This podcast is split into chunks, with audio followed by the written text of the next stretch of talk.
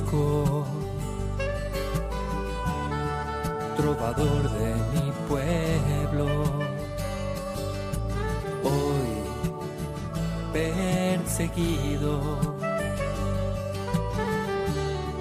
por servir al Señor.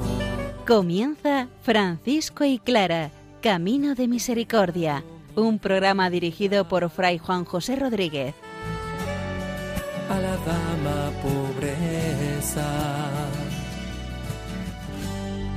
para poder estar más cerca de Dios. Yo, Clara,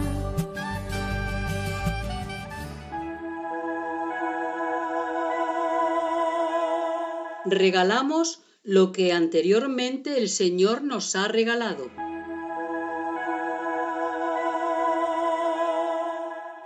Saludo de paz y bien, hermanos.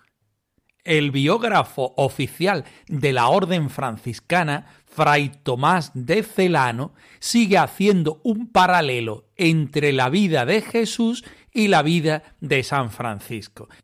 Estamos en los milagros de San Francisco y hoy vamos a comparar la vida de Jesús, los milagros de Jesús, con los que hizo posteriormente el poverello.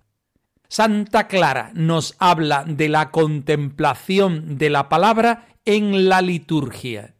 Escuchemos la palabra del Señor, que sea ella quien nos motive a seguir respondiendo al cien por cien al Señor ya presente en nuestras vidas.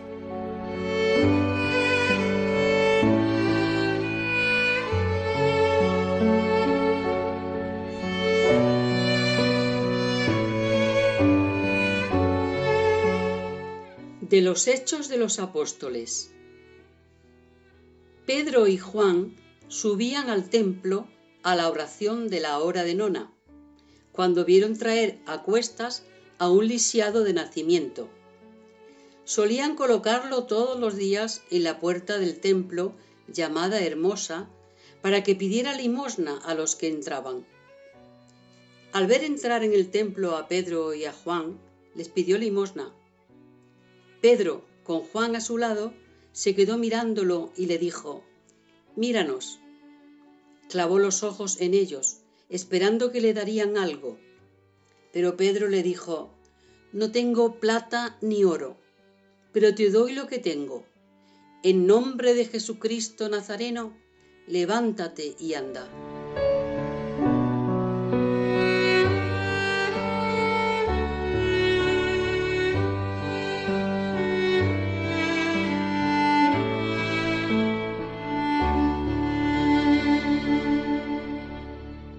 Como bien sabemos, el libro de los Hechos de los Apóstoles es la segunda parte del Evangelio de San Lucas. Ese querido Teófilo que nos mm, dice San Lucas y Hecho de los Apóstoles somos nosotros mismos, somos los amigos de Dios. Lo que el evangelista explica acerca de Jesucristo, todo su camino de salvación, ahora la Iglesia lo está haciendo en dirección contraria. Si Jesús anduvo camino de Jerusalén, camino de la cruz, ahora la Iglesia desde Jerusalén va caminando por toda la cuenca del Mediterráneo, instruyendo a las gentes, bautizándolos, predicándoles la salvación. Pero solamente eso de predicar parece escaso. También hay que hacer los signos de Jesús. Y los primeros que deben hacer los signos de Jesús son los mismos apóstoles, los que han estado con Jesús a lo largo de su vida ministerial, los que han aprendido de sus palabras, de sus acciones, y ahora quieren reproducir en sus propias vidas, en su propio lugar, con sus propias características todo lo aprendido y todo lo experimentado por el mismo Jesucristo. Así pues, nos encontramos en el capítulo 3. donde Pedro y Juan subían al templo a la oración de la hora nona, cuando se encontraron con un lisiado de nacimiento, que lo colocaban allí en la puerta llamada Hermosa para que pidiera limosna cada día. Al ver entrar en el templo a Pedro y Juan, el lisiado les pidió limosna. Y aquí es donde el Espíritu Santo los pone en un reto. Ellos no llevaban dinero, pero sí vivían y estaban en la fuerza, en la gracia del Señor. Así humildemente se lo dice Pedro, en representación de todos nosotros. No tengo plata ni oro, pero te doy lo que tengo. En nombre de Jesús el Nazareno, levántate y anda. Cada uno de nosotros estamos también llamados por el mismo Señor a llevar los dones que previamente nos regala por medio del Espíritu. También somos nosotros, como aquel lisiado de la puerta, que necesitamos la gracia, la presencia, la palabra del Señor por medio de la Iglesia.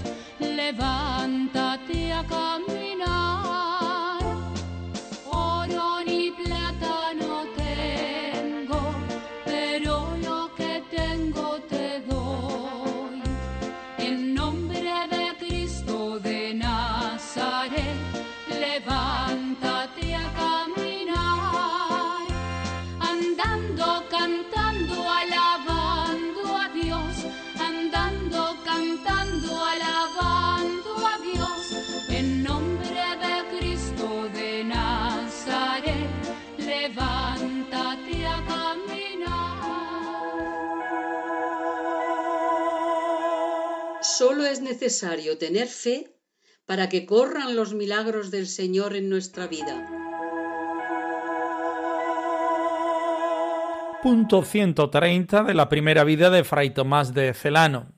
Nos encontramos con un milagro del santo de Asís, una curación a un niño que tiene mucha relación con el milagro que venimos estudiando de los hechos de los apóstoles. Atentos.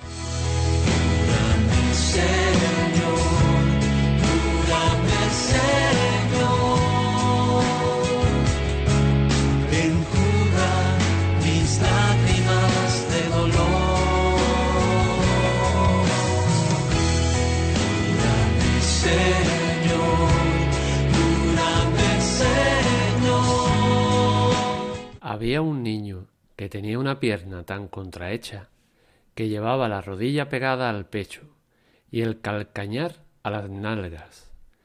Mientras se dirigía al sepulcro del bienaventurado Francisco, su padre castigaba la propia carne con un cilicio y su madre se imponía duras penitencias para conseguir la curación del hijo. Tan plena y repentina fue la curación que, sano y alegre, dando gracias a Dios y a San Francisco, podía correr por las plazas.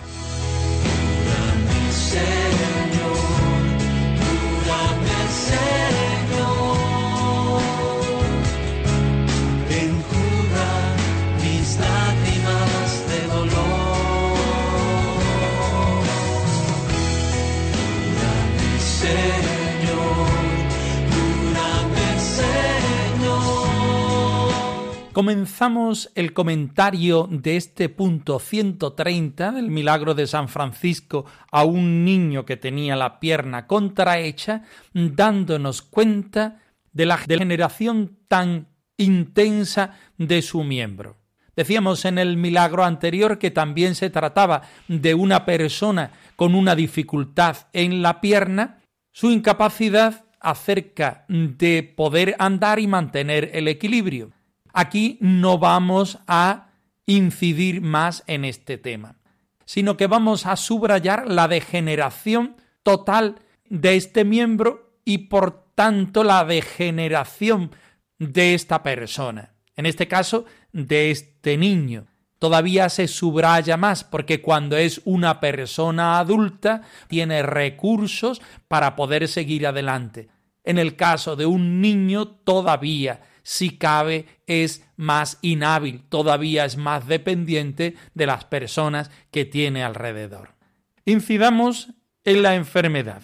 Tiene la rodilla pegada al pecho y el calcañar, es decir, la parte de abajo del pie, está pegado a las nalgas. Esta extremidad está totalmente pegada al cuerpo, al tronco de la persona. Es como si no tuviera pierna. En el peor de los casos, como si una de las piernas le faltara y estuviera adosada a su pecho. No obstante, este niño es llevado por sus padres a la tumba de San Francisco. Dice el biógrafo, mientras se dirigía al sepulcro del bienaventurado Francisco.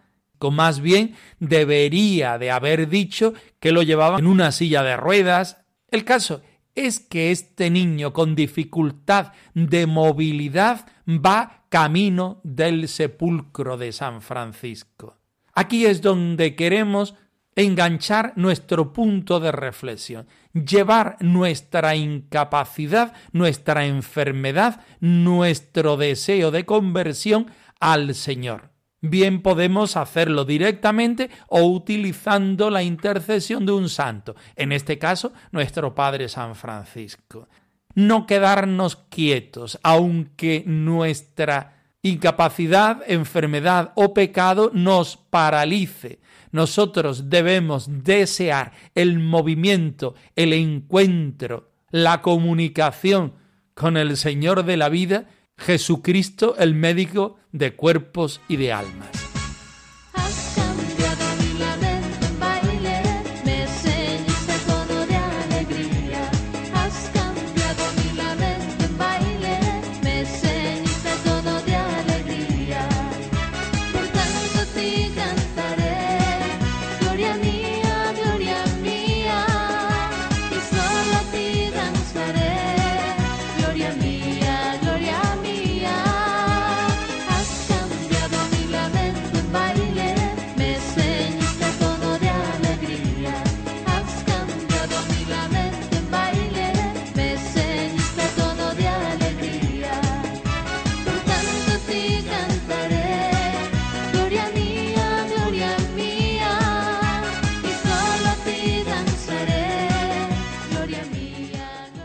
En este segundo momento queremos hacer caer en la cuenta a nuestros escuchantes de que cuando vamos al camino de la fe, al encuentro con el Señor, siempre debemos ser acompañados. Mm, se nos debe predicar la palabra del Señor, se nos tiene que mostrar el rostro del Señor. Así lo quiere habitualmente el mismo Jesucristo. En el caso del milagro de este niño, iba acompañado con sus padres. Ellos son quienes le dan la vida, quienes le dan lo necesario para que él vaya creciendo y desarrollándose y también son ellos los que lo acompañan en el camino de la fe. En esta su enfermedad son ellos los que van llevando a su hijo camino de la presencia del Señor por intercesión del santo de Asís. Aquí hay un dato que debemos tener en cuenta. Sus padres se imponían duras penitencias para conseguir la curación de su hijo. Pensemos, ¿qué es lo que quiere un padre para el bien de sus hijos? Pues todo. Los padres quieren que sus hijos sean felices, que sean exitosos en sus empresas y que a lo largo de la vida sabiendo aún que la cruz aparece, pero que aparezca cuanto menos mejor. En casos realmente negativos como es este de la enfermedad de este niño, sus padres quieren cambiar la realidad del niño sea como sea. Así que convencidos de la presencia y de la ayuda del Señor, lo ponen en camino al encuentro con el Señor. Aquí es donde queremos reflexionar, ponerse en camino ayudado de los padres, de los catequistas, de los agentes de fe. Y esta familia dice que cumplía duras penitencias para conseguir la curación del niño. Entendamos este aspecto en sentido franciscano. La vida franciscana es una vida penitencial. Eso no significa que nosotros castiguemos nuestro cuerpo, sino que significa que nosotros nos ponemos en la austeridad de nuestra vida cara al Señor. No es que yo me castigue, es que en mi necesidad me abro a la presencia del Señor, a la actividad del Señor sobre mí. No porque utilicemos nosotros grandes penitencias en el sentido habitual y más conocido, vamos a conseguir más el milagro, la bendición del Señor consiste en que yo me abro a la realidad de Dios sobre mi necesidad, que Él haga como quiera, cuando quiera y de la manera que Él quiera. ¿Qué mayor penitencia que esta? ¿Qué mayor penitencia concebida de cara al Señor, abierta a la voluntad del Señor? También nosotros estamos llamados a vivir una vida penitencial de cara al encuentro del Señor y a recoger su bendición. Franciscano soy. Junto a Francisco. Franciscano soy. Junto con Clara. Franciscano soy. Un instrumento de tu Franciscano soy.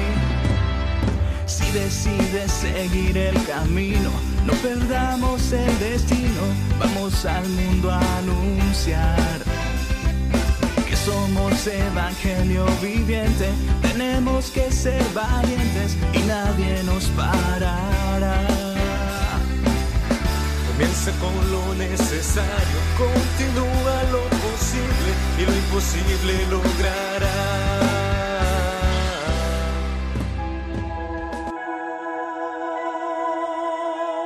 Para Santa Clara no existe separación entre la liturgia y la vida.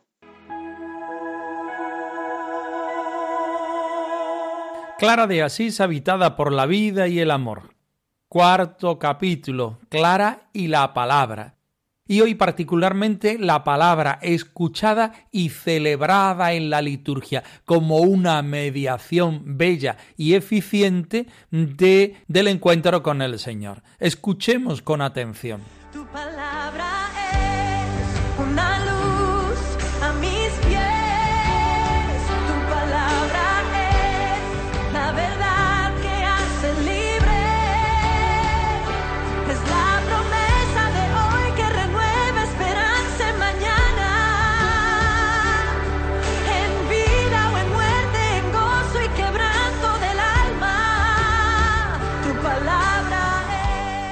La palabra escuchada y celebrada en la liturgia.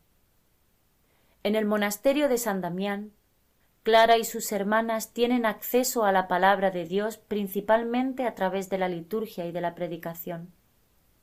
Ambas unidas, pues la predicación se realizaba fundamentalmente en las celebraciones litúrgicas. De estas dos fuentes, predicación y liturgia, Clara y sus hermanas bebían aquella palabra que acompañaba a su silencio y oración hora tras hora, día tras día. Para Clara no existe separación entre la liturgia y la vida. Más bien la vida se modela en la celebración. La liturgia marca exterior e interiormente el ritmo del día. Así la vida se hace celebración de la fe, participación en los misterios de Jesús. Seis veces al día y a medianoche, la liturgia le ofrece la palabra que impregna tanto más el espíritu cuanto que resuena en un espacio de retiro y de silencio y se repite incansablemente en lo secreto del corazón. Tu palabra es una luz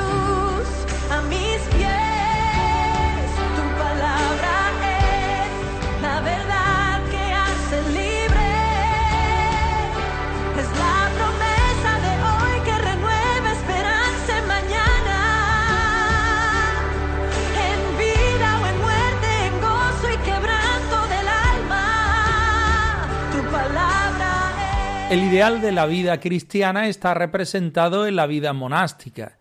Allí donde se ora los siete momentos que nos dice el Salmo, allí donde toda la liturgia crece en su esplendor, se manifiesta en su esplendor, allí donde todo está dirigido y organizado según las horas litúrgicas, según la vida sacramental.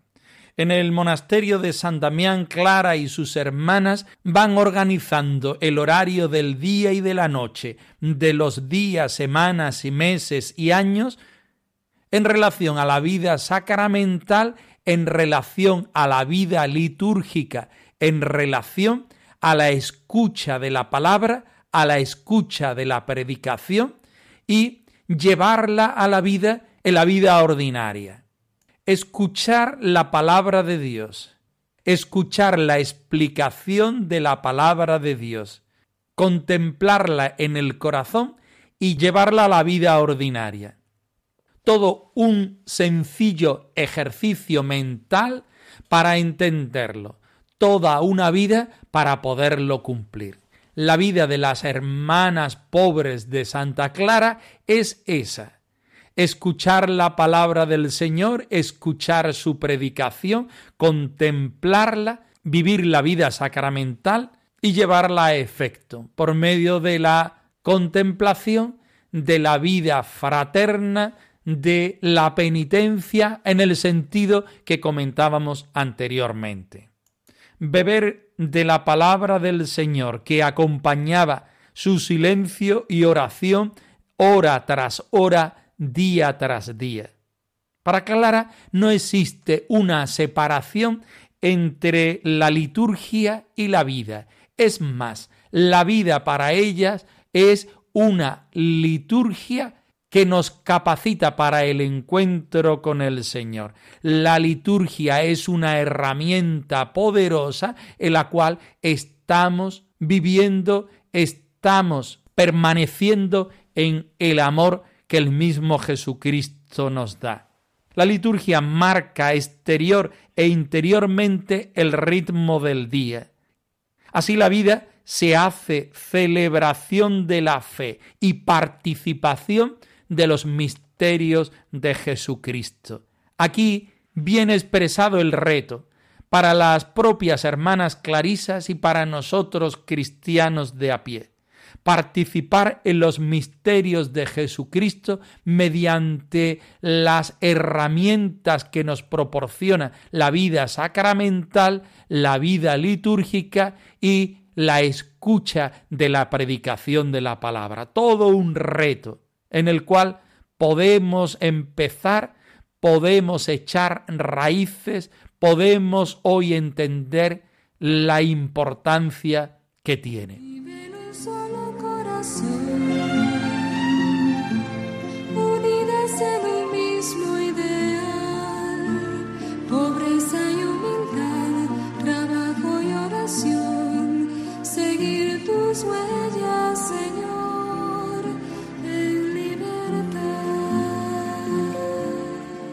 Francisco y Clara arroba radiomaria.es.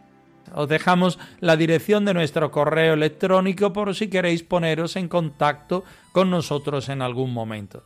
Nosotros nos despedimos deseando que viváis la vida bautismal, la vida cristiana en su plenitud en el cotidiano de cada jornada.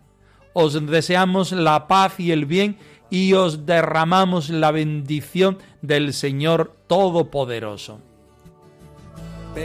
Perseguido por servir al Señor. Han escuchado en Radio María Francisco y Clara, Camino de Misericordia, un programa dirigido por Fray Juan José Rodríguez. A la dama pobreza para poder estar más cerca de Dios.